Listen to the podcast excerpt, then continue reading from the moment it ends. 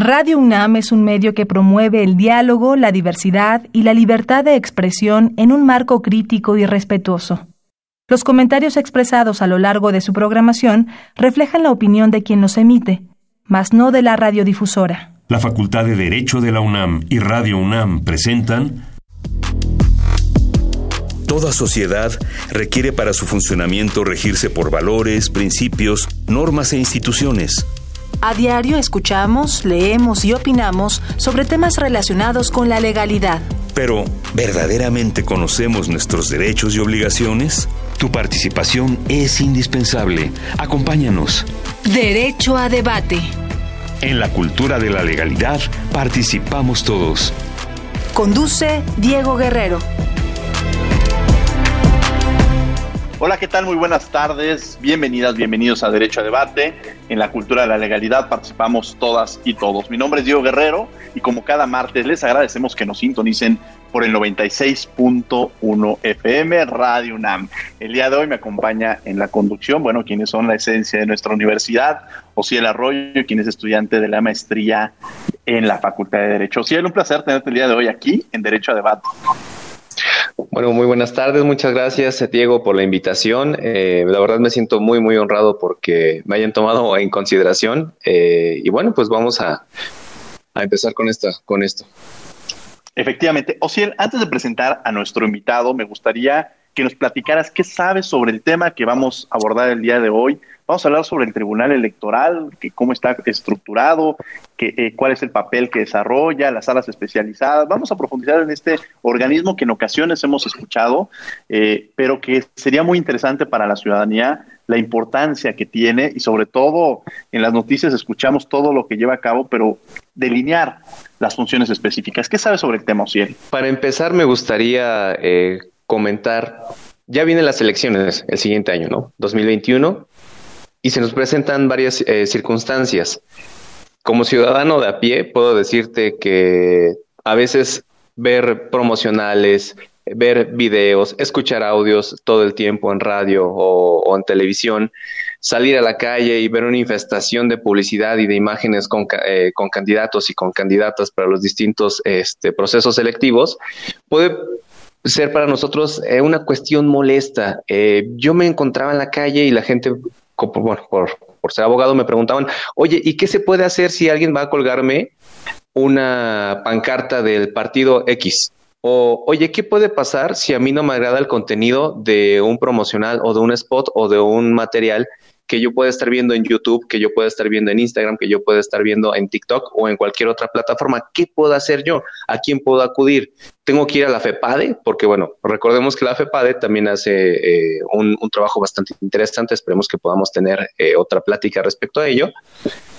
Pero la gente se confunde a veces, ¿no? De qué hace una, una institución, qué hace otra, y aquí es cuando yo les comento, aquí entra el Tribunal Electoral del Poder Judicial de la Federación, en especial la sala regional especializada y o las salas eh, regionales de cada, eh, bueno, parte de la integración del Tribunal Superior.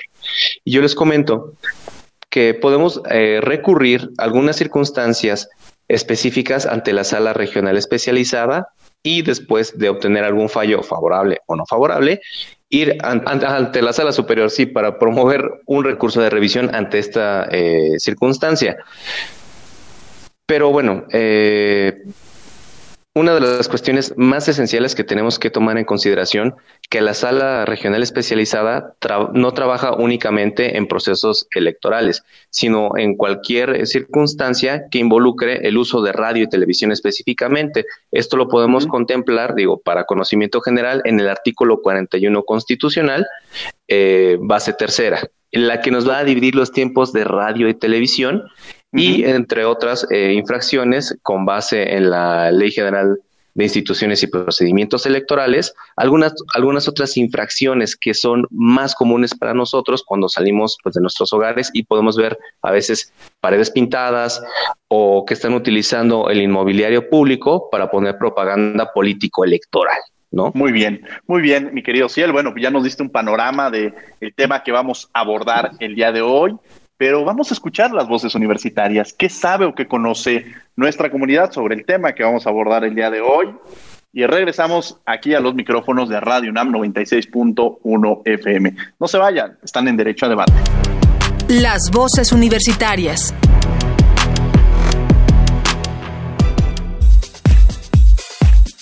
¿Qué opinas del trabajo del Tribunal Electoral del Poder Judicial de la Federación? Que el trabajo que realizan es cero transparente y al igual que muchos otros organismos de nuestro país está lleno de corrupción. Yo opino que hacen muy mal trabajo porque aplican las leyes de forma discrecional. Cuando no son aliados del gobierno federal, aplican la ley, pero cuando son aliados del gobierno federal, este, se hacen de la vista gorda o o hacen irregularidades. Pues creo que no hacen un buen trabajo como la mayoría de, de las instituciones en México, pero porque por lo que he visto hacen lo que quieran con sus aliados o con personas que son cercanos a ellos, eh, referentes al gobierno, entonces no creo que estén haciendo un buen trabajo actualmente. Síguenos en Instagram, Facebook y Twitter como Derecho a Debate. Bien, estas fueron las voces universitarias, lo que sabe nuestra comunidad sobre la labor que realizan estos órganos jurisdiccionales en materia electoral. Y bueno, ¿quién nos acompaña el día de hoy? Ociel, ¿quién es el conductor invitado, pero ¿quién es nuestro invitado especial, Ociel? Bueno, el eh, invitado especial del día de hoy es el doctor Rubén Jesús Lara Patrón, a quien me permito felicitar por su nombramiento reciente como magistrado presidente de la Sala Regional Especializada del Tribunal Electoral del Poder Judicial de la Federación. Muy buenas tardes, magistrado. Hola, Ociel. Hola, Diego. Eh, muchas gracias por la invitación, por permitirme eh, compartir este espacio con ustedes saben eh, del afecto eh, particular que les tengo y saben desde luego de mi compromiso con la universidad, en particular con la Facultad de Derecho. Entonces, tener la posibilidad de platicar de, eh, de, la materia, digamos, a la que me ocupo, en la que me ocupo, y de hacerlo en este programa, ¿no? cuya esencia es, tal cual lo indica su nombre, debatir o, o generar alguna discusión en relación con el derecho, pues es para mí una eh, verdaderamente una oportunidad magnífica que les agradezco a ambos. Al contrario, mi querido eh, doctor Rubén Jesús Lara Patrón, quien además, como ya lo mencionaron, es presidente magistrado de la Sala Regional especializada del Tribunal Electoral del Poder Judicial de la Federación, pero además catedrático de nuestra Facultad de Derecho de la Universidad Nacional Autónoma de México, muy comprometido siempre con la labor académica y desde luego que podamos eh, difundir dentro de la sociedad, porque precisamente este programa es difundir la cultura de la legalidad, que se conozca las funciones que realiza un organismo tan importante como el Tribunal Electoral. Mencionaba, o si él en su, en su presentación, hablaba de la FEPADE y a veces pensamos que la FEPADE hace lo mismo que el INE y de pronto nos hablan de un Tribunal Electoral. Es decir, dentro del marco normativo empezamos a encontrar diversos eh, organismos o instituciones responsables de, de, la materia electoral. Y una es este Tribunal Electoral, ¿Qué es el, o cuál es la, función primordial que en un momento se realiza dentro del Tribunal Electoral y sobre todo también en esta sala regional especializada en la cual tú presides, este Rubén Jesús Lara Patrón? Gracias, querido Diego. Mira, el, el tribunal se encuentra eh, estructurado, forma parte de la estructura institucional ¿no? Eh, que se ha establecido a nivel normativo para eh, tutelar un principio fundamental del Estado mexicano como es la democracia. La democracia sobre todo en su vertiente de participación para que las personas, los ciudadanos en este caso, como parte del pueblo, que es titular de la soberanía, ejerzan uno de estos eh, poderes de decisión que está relacionado con ellos, en este caso el de decisión política, para determinar quiénes van a ser eh, las personas que los representarán y que llevarán a cabo las funciones de gobierno durante algún periodo eh, determinado, ¿no? toda esta, todo este entramado institucional, eh, digamos, por lo menos en, su configuración actual, tiene un cuño muy reciente, ¿no? Básicamente, eh, en la década de los 90 se empiezan a establecer eh, instituciones que en un primer momento ¿no? Eh, se encargaban de la parte administrativa de los procesos electorales, es decir, de las, eh, las, de generar las condiciones necesarias para que el voto pudiera ser ejercido en su eh, eh, en su más amplia manifestación, es decir, eh, que, se, pudiera manifestar libremente, pero que además tuviera un peso, un valor relevante y verdadero a la hora de tomar estas decisiones. y a la par de esta institución, digamos, de corte eh, administrativo, insisto, encargada, repito, de, generar condiciones para eh, la eficacia de los procesos electorales, se establece otra de índole eh, jurisdiccional. en realidad se incorpora esta institución al Poder Judicial en 1996, es el Tribunal Electoral, que se encarga de garantizar la legalidad y la constitucionalidad de todos los actos que son eh, sometidos a su conocimiento. Esta parte es importante, ¿no? Porque al incorporarse eh, a nivel constitucional o en sede constitucional al Poder Judicial, se le eh, reconoce como la máxima autoridad en la materia, ¿no? La máxima autoridad jurisdiccional en la materia, excepción hecha de las acciones de inconstitucionalidad de las que conoce la Corte en materia electoral también, eh, y se le da el carácter de órgano especializado, ¿no? En el ámbito electoral. Así como hay tribunales especializados en materia penal, administrativa, civil o laboral, esta es la instancia eh, eh, máxima, ¿no? De decisión eh, en materia electoral, que insisto, la función primordial que tiene es garantizar que todos eh, los actos eh, que se lleven a cabo dentro de un proceso estén ajustados al marco de la ley. Ahora, en su bueno, y, complementaría esta estructura institucional con la FEPADE de la que platicábamos, que se encarga de garantizar o de, de analizar y vigilar el tema de los delitos en materia electoral, ¿no? Si me enfoco exclusivamente al tribunal, eh, eh, quisiera comentarles que esta idea con la que surgió, ¿no? Ser órgano especializado, máxima instancia jurisdiccional en la materia, implicaba la eh, potestad de analizar, como les decía, las cuestiones vinculadas con la materia electoral, pero específicamente por cuanto hace a cuatro derechos básicos, ¿no? Que son votar, ser votado, afiliación y asociación política. Pero lo cierto es que conforme me imagino vamos a ir platicando, eh, eh, vamos a, descubrir, de hecho, por ejemplo, la sala surge eh, un poco en la idea que voy a comentar, ¿no? nos vamos a dar cuenta que el tribunal asumiéndose como última instancia, lo que hace es ir generando espacios en donde va eh, adquiriendo mayores facultades, todas encaminadas a cumplir con su función de la mejor manera correcta. Entonces, a reserva de, precisarlo un poco más adelante, ¿no? Este, esto que le decía, les decía de los derechos empieza a cambiar o a modificarse mediante interpretaciones jurisprudenciales, en donde ya no solo se conocía de estos derechos, sino también, por ejemplo, de los derechos humanos que estuvieran vinculados con ellos, ¿no?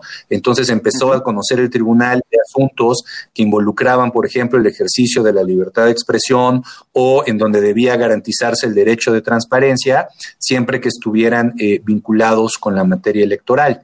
Luego también eh, empezó a hacer eh, cuestiones que a lo mejor hoy vemos como normales, de acuerdo con eh, las posibilidades normativas eh, que nos brinda el sistema jurídico del país, eh, pero que en ese momento eran inéditas y, que se volvieron como ejemplos de la audacia que se debe tener en los órganos de última instancia para tutelar correctamente los derechos. Entonces, por ejemplo, empezó a inaplicar leyes, ¿no? Más o menos en el año 2000, cuando no existía esta posibilidad que hoy se reconoce en el artículo 99 o eh, resolvió asuntos, me acuerdo de alguno más o menos en 2006, 2007, en donde el análisis que hizo eh, eh, para resolver el caso específico lo desarrolló a partir de un eh, parámetro de convencionalidad, cuando esto no era un tema que se estuviera incluso debatiendo, ¿no? Y hoy ya lo tenemos también en sede constitucional. Entonces, un poco en esta lógica de generar criterios amplios o maximizadores que permitieran eh, cumplir con la tarea encomendada, ¿no? Eh, también desarrolló en su momento, en el proceso electoral de 2006, eh, un procedimiento abreviado, un procedimiento rápido, mediante el cual pudiera tutelar las violaciones que pudieran cometerse en relación con el modelo de comunicación política que se desarrolla en los procesos electorales, ¿no? Este proceso de 2006, o este eh, eh, eh, procedimiento, perdón, abreviado de 2006, se recoge ocho años después en la reforma constitucional de 2014 y es el que da, bueno, por lo menos en su configuración actual, en realidad se retoma en, el, en la reforma constitucional de 2007, la reforma inmediata, aunque con unos matices distintos a los actuales, y es en 2014 cuando ya eh, digamos, se le dota de la configuración que hoy tiene y que es la que da lugar, la que da origen, ¿no? A esta sala especializada en la que ahora nos toca eh, colaborar y como dicen, presidir, ¿no? Y les agradezco a ambos la, la, felicitación por, este, por la designación como presidente, ¿no? Entonces, básicamente, eh, querido Diego y querido Ciel, esto es lo que hay, ¿no? Son tres instituciones eh, medulares, fundamentales, ¿no? para la tutela del, insisto, modelo democrático de Estado que hay en México y que son el hoy INE, Instituto Nacional Electoral, que se encarga de realizar estas tareas administrativas de las que hablaba, el tribunal, que es un órgano jurisdiccional y que en esta eh, lógica resuelve conflictos eh, con la finalidad de garantizar la legalidad y constitucionalidad de los actos electorales, y la FEPADE, o Fiscalía Especializada para Delitos Electorales, que es un ministerio público especializado en la materia eh, y que se encarga justo de recabar todos los elementos necesarios de prueba cuando hay alguna denuncia de un ilícito electoral. Eso es lo que tenemos, eh, digamos, institucionalmente hablando, y ahí es donde está inscrita esta sala regional especializada. Esta sala regional especializada, antes de continuar, hablaba sobre una palabra de parámetros de convencionalidad. ¿A qué te refieres cuando ocupas esta, esta palabra para quien nos escuchen? Claro, a ver, eh, eh, cuando uno hace un control eh, en, un órgano jurisdiccional, quiero decir, cuando llevas a cabo un control de un acto o de una norma este, en la materia, en cualquier materia, tienes que tener un eh, elemento que le sirva de contraste o de evaluación para verificar si esa norma o ese acto es correcto. Eh, lo ordinario en un sistema constitucional como el que tenemos en el país es eh, que ese parámetro sea la Constitución. La Constitución, que es la norma suprema, que es la norma fundamental y que es la norma eh, fundamentadora del Estado. Esto quiere decir que es, eh, digamos, la norma de la que derivan el resto de las, de las leyes y cuyo contenido debe encontrar un reflejo en estas, en, en, estas leyes, en estas normas del sistema jurídico. Entonces, para que tú puedas vigilar que una ley o un acto sea correcto, tienes que revisar que, esté permitido dentro eh, de, las posibilidades que contempla la ley o la constitución en última instancia. Cuando viene la reforma eh, de derechos humanos de 2011, en la tutela de derechos humanos y con la intención de generar un... Eh, elemento de protección más contundente eh, en relación con estos derechos que son fundamentales para todos nosotros, que son eh, los derechos que nos permiten desarrollarnos en, la mayor medida posible. Entonces, eh, se incorpora, además de este parámetro eh, o de este elemento constitucional de comparación, un elemento que se llama convencional. Y esta convencionalidad lo que implica es que tú puedes revisar las normas o actos a la luz de los tratados internacionales en la materia. O sea, ya no solo la Constitución, sino también estos instrumentos internacionales pueden servir para verificar que el acto o la norma eh, sean, eh, digámoslo así, válidos, ¿no? ¿Y qué es lo que se genera con este eh, parámetro, digamos, reforzado o complementario de tutela, ¿no? Que tú tengas muchos más elementos y elementos que tengan alcances más amplios para que el análisis sea también más general, ¿no? Y entonces tú puedas lograr a partir de estos elementos adicionales, este, eh, un ejercicio mucho más efectivo de tus derechos o una restricción eh, mucho más eh, limitada, ¿no? Y decía, esta, esta idea del control de convencionalidad la mencionaba en relación con un asunto que falló, insisto, 2006, 2007, quizá la sala superior, porque, insisto, la reforma incluye este parámetro de convencionalidad desde 2011 y la sala superior años antes, asumiéndose eh, en su papel de última instancia y con la idea de potencializar la defensa o la tutela de los derechos involucrados, acudió a estos instrumentos internacionales cuando no existía la obligación que hoy hay para hacerlo, ¿no? Entonces, por eso les decía, fue un criterio audaz. De hecho, me acuerdo mucho que al día siguiente de la resolución, en los periódicos se destacaba la noticia con alguna sorpresa, ¿no? De, y alguna incredulidad, así un poco, ¿cómo es posible que el tribunal esté haciendo esto? En fin, ¿no? Yo creo que no es otra cosa más que asumirse, insisto, como órgano terminal, lo que significa que cuando los justiciables llegan a tu puerta, no hay otra que puedan tocar, ¿no? Entonces, claro. Eh, tu, tu, protección y tu trabajo tiene que ser eh, realizado con un grado eh, de profundidad, eh, digamos que corresponda a, la exigencia que el justiciable está intentando encontrar este, al llegar contigo. ¿no? Entonces, básicamente es eso, querido amigo. Sí, y además es maravillosa esta interdependencia con, reflejo en materia de derechos humanos, los, los avances que se han tenido, tú hablas de personas con discapacidad, pero han llegado temas de indígenas, de violencia política contra las mujeres, es decir, hay en la materia electoral arropa muchos temas en, en términos de derechos humanos, o si el arroyo que nos acompaña el día de hoy en la conducción para que siga realizando preguntas. Sí, bueno, eh, una cuestión que quería comentarle, magistrado. El mundo cambió, las leyes tienen que cambiar, los procedimientos tienen que cambiar, específicamente cómo es que el tribunal se está preparando en esta cuestión de la pandemia que vivimos todos en impartir justicia, sin la necesidad de que la ciudadanía tenga que eh, concurrir directamente, en este caso, al tribunal a presentar sus promociones, a presentar escritos. ¿Existe alguna plataforma, eh, alguna cuestión que tenga de telejusticia, la sala regional especializada específicamente? Sí, sí, querido Ciel. Fíjate que no solo la sala, sino como bien apuntaste, el tribunal en su conjunto.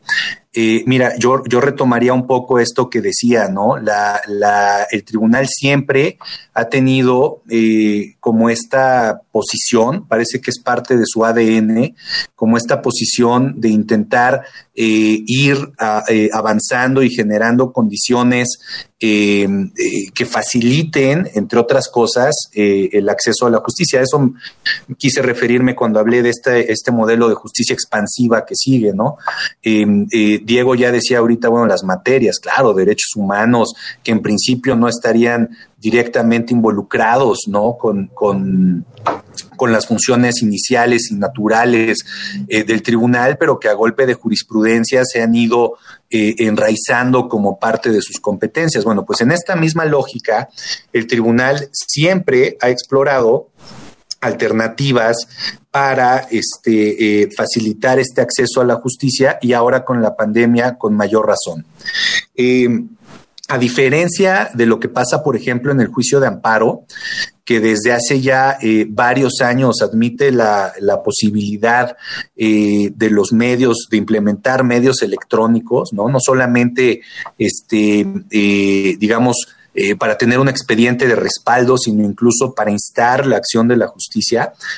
aquí en materia electoral no teníamos normativamente esa posibilidad pero sí tenemos eh, la posibilidad de generar o la facultad de generar acuerdos, eh, acuerdos generales que rijan nuestro funcionamiento. Entonces, justo eh, a la, en vista de la pandemia en la que estamos metidos, ¿no? y, que además nos, nos toca en un momento complicado porque el proceso electoral comenzó el 7 de septiembre pasado, ¿no?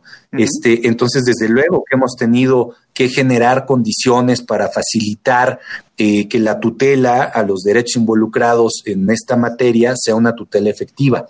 Entonces se implementó el juicio en línea. La implementación ha sido gradual. Debo decir que la primera sala eh, que trabajó eh, con el juicio en línea fuimos justamente nosotros, la sala regional especializada. Pero hace muy poco, hace no más de un mes, se generó un nuevo acuerdo en donde se desarrolla la segunda fase en la implementación de este juicio que ya abarca la totalidad de los medios impugnativos de los que conoce el tribunal.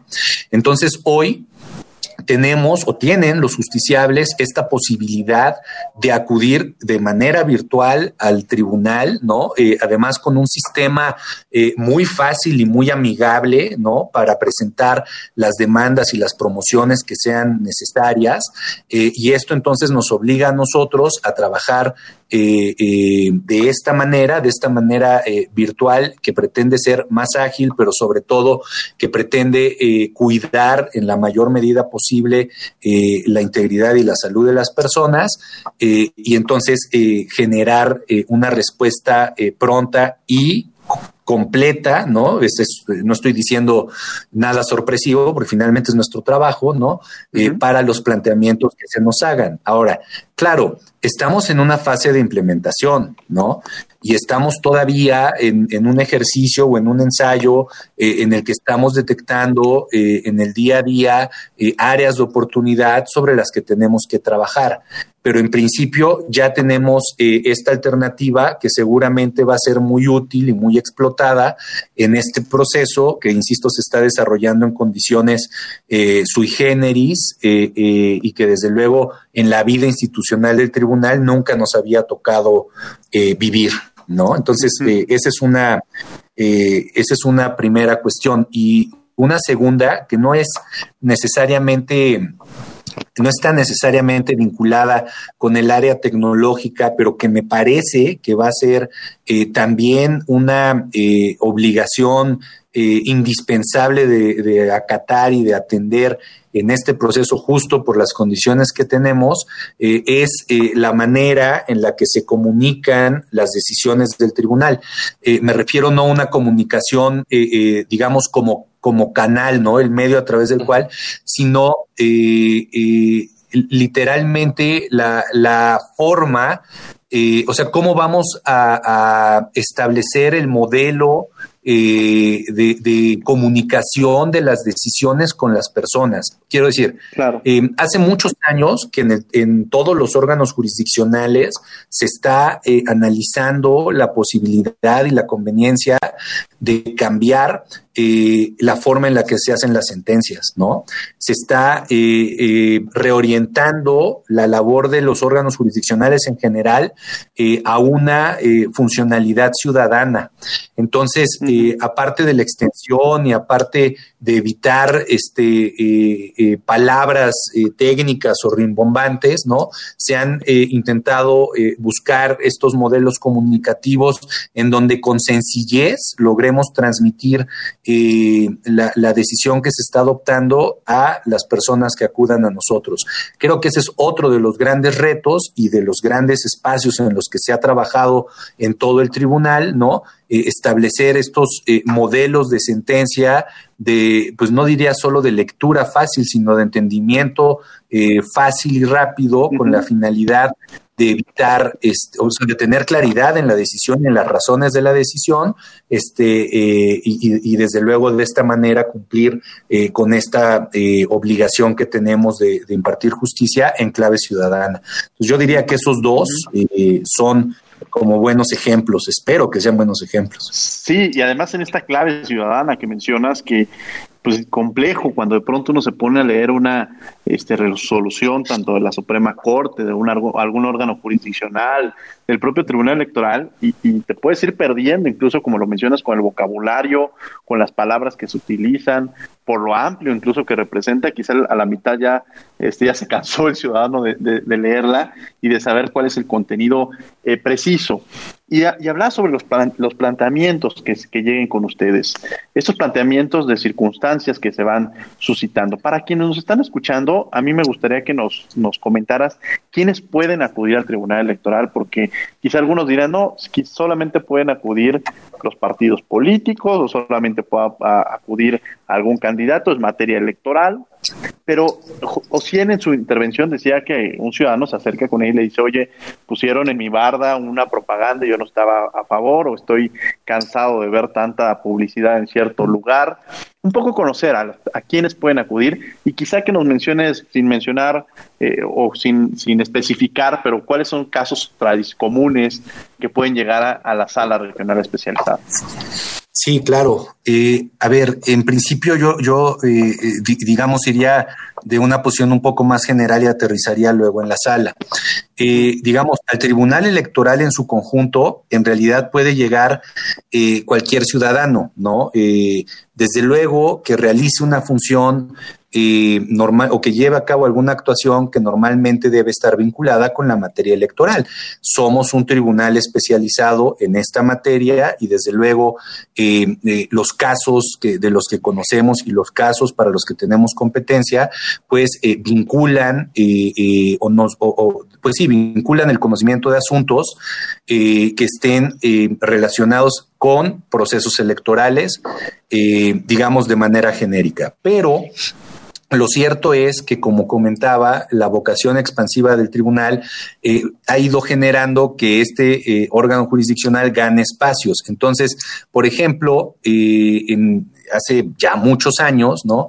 Eh, se empezó a entender que el tema de los procesos electorales vinculaba también la vida interna de los partidos, ¿no? Los partidos que cuando surge el tribunal eran la única vía eh, de acceso a cargos de elección popular. Hoy ya tenemos la posibilidad de competir en candidaturas independientes, pero en ese momento eran solo los partidos. Entonces, las personas que incluso sin ser parte del partido quisieran integrarse a él o afiliarse a él, podían eh, eventualmente eh, presentar eh, algún medio impugnativo del que iba conociendo el tribunal, ¿no? Y así se fue ampliando el espectro de temas de análisis y de asuntos de conocimiento de la sala.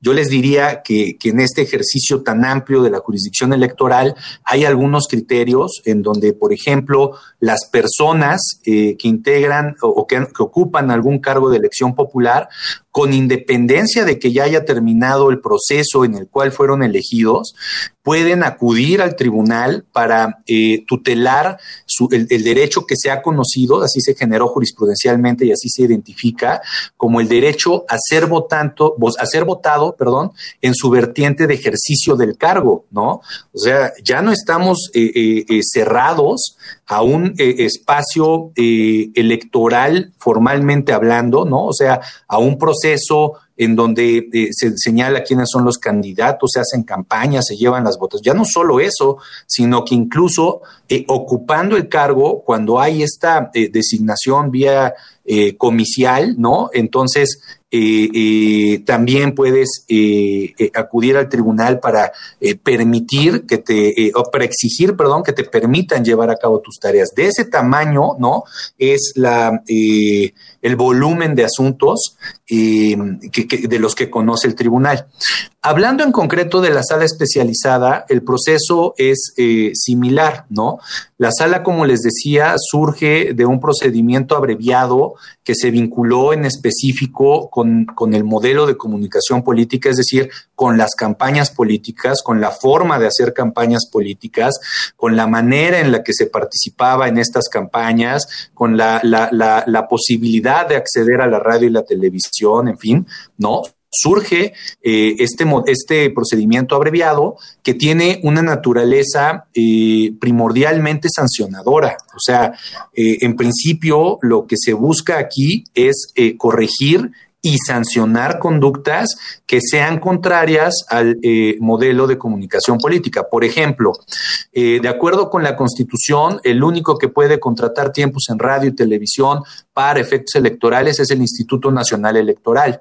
Esto significa que si eh, ustedes, Diego, Ociel o yo, o cualquiera de las personas que nos escuchan, contratara tiempo en radio y televisión para participar en un proceso electoral, entonces podría o debería ser sancionado de acuerdo con el marco regulatorio vigente, pero no solo él, también la, eh, la, la, cadena que le hubiera vendido el tiempo, ¿no? En fin, hay un catálogo de sujetos eh, que, que, tiene obligaciones específicas en los procesos este, y que pueden eventualmente ser sancionados por esta sala. Entonces, surge, insisto, con esta idea de ser una instancia sancionadora. Pero también, conforme va avanzando el tiempo, se van estableciendo jurisprudencias y se van analizando asuntos que vinculados con esta materia electoral eh, permiten ampliar los espacios de análisis y, de resolución de la sala.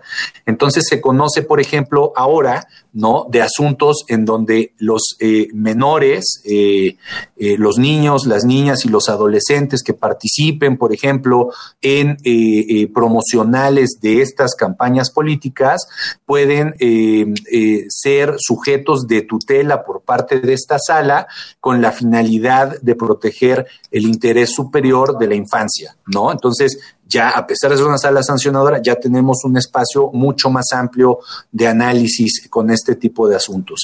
Y eh, la reforma reciente de abril de, este año, del 13 de abril de este año, nos acaba de dar una competencia que también nos da una eh, amplitud de acción enorme, ¿no?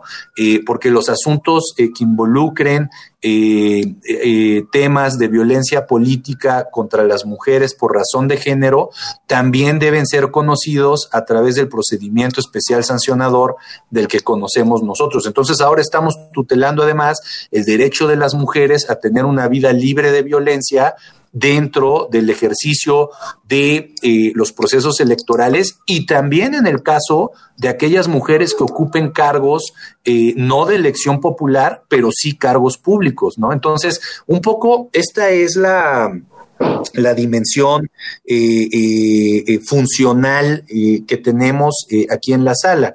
¿Qué asuntos son los que más llegan? Pues desde luego los que tienen que ver eh, con este modelo eh, de comunicación para verificar eh, que, no haya propaganda gubernamental indebida, esto que les decía de las pautas, que no haya promoción personalizada, que haya siempre respeto a los principios de neutralidad y de imparcialidad, ¿no? Y esto me parece importante porque justo en este, en este momento que estamos viviendo en el país, el modelo de comunicación política ha ido cambiando. Eh, ahora tenemos figuras que antes no existían, por ejemplo, el ejercicio de las que se conocen como mañaneras, ¿no? Eh, y entonces, pues tiro por viaje ¿no? Frente a esta nueva situación, nos llegan impugnaciones que, se relacionan con este, eh, eh, este tipo de, comunicación eh, que ejerce o que se lleva a cabo desde el Ejecutivo Federal, y esto nos obliga entonces a ir estableciendo criterios como para ir delimitando u orientando el ejercicio de, este, de esta comunicación de forma que siempre esté ajustado a la norma y que no eh, vaya a generar una ventaja indebida o una afectación eh, que tampoco pueda mantenerse, ¿no? Entonces, básicamente, insisto, cualquier persona que esté vinculada o que encuentre relación con algún acto o alguna situación, digamos, en esta materia electoral tan amplia a la que me he querido referir, eh, puede llegar aquí al tribunal a solicitar eh, eh, o a instar el ejercicio de la jurisdicción para garantizar sus derechos. Magistrado, qué bueno que toca este tema. respecto a las mañaneras y esta evolución del modelo de comunicación político electoral que México ha sufrido desde hace poquitito, poquitito tiempo, digámoslo así, desde la la asunción del presidente eh, en, turno. Y una cuestión que a mí, a mí me causa eh, mucha duda y seguramente a Diego también y a la ciudadanía también, ¿qué va a suceder con la cuestión de las consultas ciudadanas? Porque se va a tomar como un ejercicio democrático y si bien usted lo comentó, la sala regional especializada, parte de la sustancia de su creación es eh, velar por el interés eh, del voto libre, del voto informado, del voto eh, este, de, la ciudadanía, pero que esté con una circunstancia fuera de vicios, fuera de alteraciones por parte de los actores políticos. ¿Qué va a suceder? como se ha planteado últimamente, con la cuestión de las consultas ciudadanas, magistrado al ser tomado como un ejercicio democrático y que va a incluir, por supuesto, a las y los votantes de, de este país. Mira, Ociel, eh, yo, yo, diría dos cosas eh, a tu comentario. A ver, la primera, lo cierto es que el modelo de comunicación política se ha ido definiendo eh, desde hace no tan poquito tiempo. es producto, lo que pasa es que tú eres muy joven, entonces a nosotros que, bueno, a mí, porque también Diego es bastante más joven que yo, pero a mí que ya estoy un poco, eh, ya tengo un poco más de kilómetros, ¿no? Eh, me tocó un proceso electoral en 2006, por ejemplo, en donde no había ningún límite a este modelo de comunicación política. Entonces, un poco lo que decía, ¿no? Cualquiera podía contratar espacios en radio y televisión para favorecer o para perjudicar alguna opción política en particular, ¿no? Este podía eh, haber este, una, eh, podía hacerse una campaña eh, en donde hubieran eh, elementos que luego fueron proscritos, como por ejemplo la calumnia, ¿no? En fin, o sea, derivado de este proceso de 2006, el modelo de comunicación política se modificó y se empezó a delinear en su configuración actual, ¿no? Este, y entonces eh, hoy lo que tenemos son reglas muy claras en relación con todos estos eh, aspectos eh, que involucraban el ejercicio del dinero, y del acceso a los medios de comunicación masiva para efecto de transmitir mensajes. Este ejercicio se ha ido, eh, desde luego, como todo, como el derecho, ¿no? Como, como, como un elemento dinámico y lleno de cambios de manera natural, eh, pues se ha ido eh, modificando, ¿no? si bien existe una norma que, que, regula esta, este, esta situación, pues también hay eh, en la práctica eh, la necesidad de ir adaptándose eh, a, los, a las circunstancias de la realidad. Este es un ejercicio que todos sabemos que es una cuestión con natural al derecho, ¿no?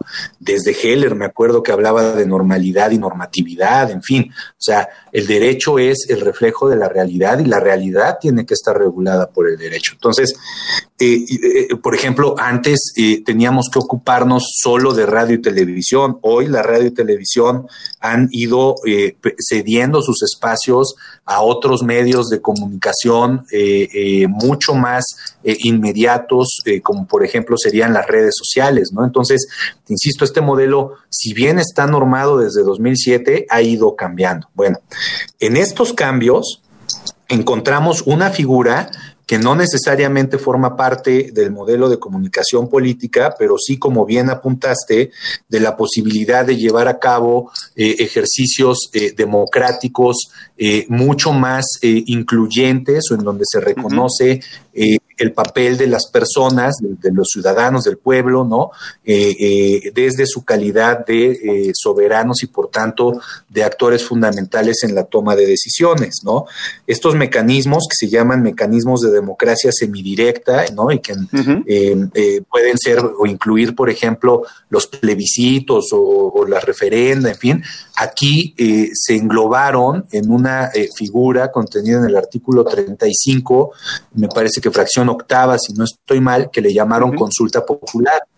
Y la consulta popular, eh, digamos que es un poco una mezcla de estas figuras que te digo, eh, plebiscito y referéndum, en, los cual, en la cual, em, eh, digamos, se le da espacio no solo de participación, sino de decisión al pueblo, con ciertos límites, ¿no? El propio artículo 35 señala cuáles son las materias que jamás podrán ser consultadas, este, eh, en fin, ¿no?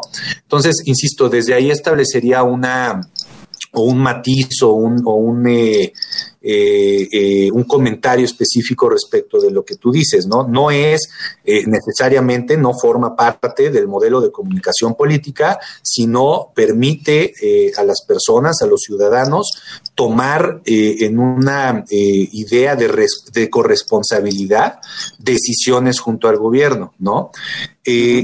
Otra cosa eh, distinta, eh, y entiendo que es hacia allá, hacia donde va tu comentario, es cómo eh, se va a socializar, a transmitir, a, a expresar este, esta cuestión de la consulta, sobre todo porque normativamente hablando, ¿no? Está establecido también en la Constitución, la consulta se va a llevar a cabo eh, o debe llevarse a cabo, si no estoy mal, el primero de agosto, ¿no? Eh, y esto implica que tendrá eh, muchos tramos, ¿no? En donde va a coincidir con el proceso electoral. yo diría, no nos adelantemos, ¿no? Hay que ver cómo se va eh, generando la difusión de la consulta y lo que sí diría con absoluta certeza es que entonces el papel de, los órganos eh, electorales, no solo jurisdiccional, eh, de todos los órganos electorales de los que platicábamos al inicio, será garantizar que se puedan desarrollar estos ejercicios democráticos, tanto la consulta como la elección, respetando siempre los límites o las obligaciones que deben cumplirse eh, en cada uno de ellos, ¿no?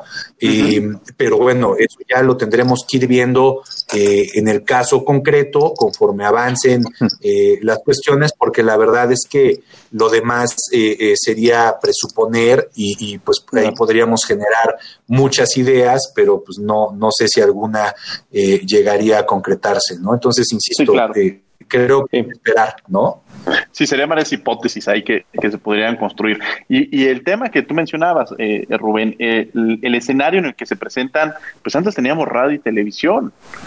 Ahora creo que van a tener una, una, una mayor importancia esta, esta sala especializada porque, pues de alguna manera ya entra el tema de, de las redes sociales, como tú lo mencionabas, ¿no? Esta figura desde Facebook, Twitter, ahora eh, me voy a ir en otro tema ya generacional, los TikTok, este, cómo incluso se, se vuelven pues unos los memes que de alguna manera se llevan a cabo, es decir, se amplía completamente la forma en la que antes el único contenido que recibíamos era a través de estos dos medios, pero se amplían y de pronto ya todo aquel que tenga eh, acceso a Internet puede involucrarse en este tema e incluso también me atrevería a decir que el acceso que se tiene a estas plataformas pueden ser incluso de, menores de edad.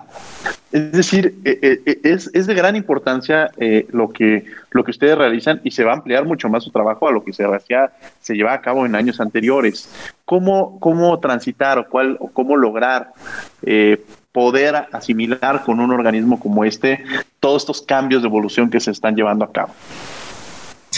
Fíjate que el, tema de redes sociales se ha ido presentando ya desde hace un tiempo.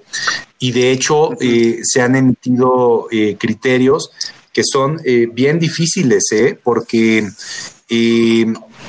a ver, el tema de las redes sociales es, eh, eh, eh, digamos, involucra muchos aspectos, no solamente de ejercicio de derechos, sino incluso operativos, ¿no? Que complican la, la, toma de decisiones en este en este eh, campo, ¿no? Eh, a ver, eh, lo, diría, daría algunos datos así muy genéricos, ¿no? ¿no? No son exactos, pero créanme que más o menos es así. Entiendo que más o menos un 80% de la población en el país tiene acceso a un teléfono móvil y de ese 80%, arriba del 90% tiene acceso a redes sociales, ¿no? Las redes sociales entendidas en una, desde una dimensión, digamos, individual, ¿no? Son un elemento eh, fundamental para hacer, eh, para llevar a cabo el ejercicio eh, de, la libertad de expresión, por ejemplo, ¿no?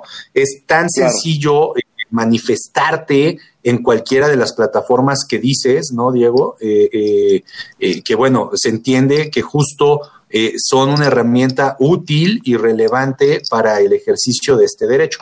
Pero este derecho, como todos los derechos humanos, desde luego que debe encontrar límites este, eh, en las materias específicas en las que se presenten. Entonces, a ver, tenemos casos, ¿no? Hay un asunto eh, famoso en donde hubo un partido, digamos, no un partido, en donde varias personas, varias personas que tienen dimensión pública, que tienen que son conocidas, ¿no? Eh, el día de la jornada, aunque estaba prohibido, empezaron a emitir eh, tweets eh, en favor de una opción política concreta, ¿no? Entonces, claro, el ejercicio de libertad de expresión es muy amplio, pero en el contexto de una campaña, sobre todo en el periodo que le llaman de, de, prohibición o de veda, este, eh, pues desde luego tiene que analizarse con mucho cuidado. Y ahí lo que se determinó es que la opción política a la que estaban eh, apoyando, digamos, faltó a su deber de cuidado o a su obligación de desvincularse de estos eh, promocionales, este en este momento, ¿no? Por ejemplo, como decía en el caso de redes sociales, este ejercicio amplio o esta herramienta fuerte, vigorosa, para el ejercicio del derecho a la libertad de expresión. Maravilloso y sin lugar a dudas una enorme visión, una enorme misión la que tienen encomendada en todo lo que va a representar y todo lo que representan los procesos electorales. Vamos a una pausa, vamos a escuchar eh, tus, eh, descubriendo tus derechos y regresamos a los micrófonos de Radio UNAM 96.1 FM. Estás en Derecho a Debate y estamos hablando sobre los retos que tiene el Tribunal Electoral del Poder Judicial de la Federación, precisamente con el presidente eh, magistrado de la Sala Regional Especializada de este, del Tribunal Electoral del Poder Judicial de la Federación. No se vayan y regresamos aquí a Radio UNAM. Descubriendo tus derechos. Derecho a una vida privada y familiar. Toda persona tiene derecho a proteger las decisiones que solo conciernen a su familia, al respeto de su vida privada y familiar, de su domicilio y de su correspondencia Decisiones como el común acuerdo en el orden de los apellidos de los hijos son ejemplo de esto, pues no hay razón alguna que justifique que deba anteponerse el apellido del padre. La autoridad pública no puede tener injerencia en el ejercicio de este derecho, a menos que la intervención esté prevista por la ley y sea una medida necesaria para la seguridad nacional, pública, el bienestar económico del país, para la defensa del orden y la prevención de un delito, como pueden ser violencia doméstica, infantil o a personas adultas mayores, para la protección de la salud o de la moral de una o varias personas, o para la protección de los derechos y las libertades de los demás. Escuchas Derecho a Debate.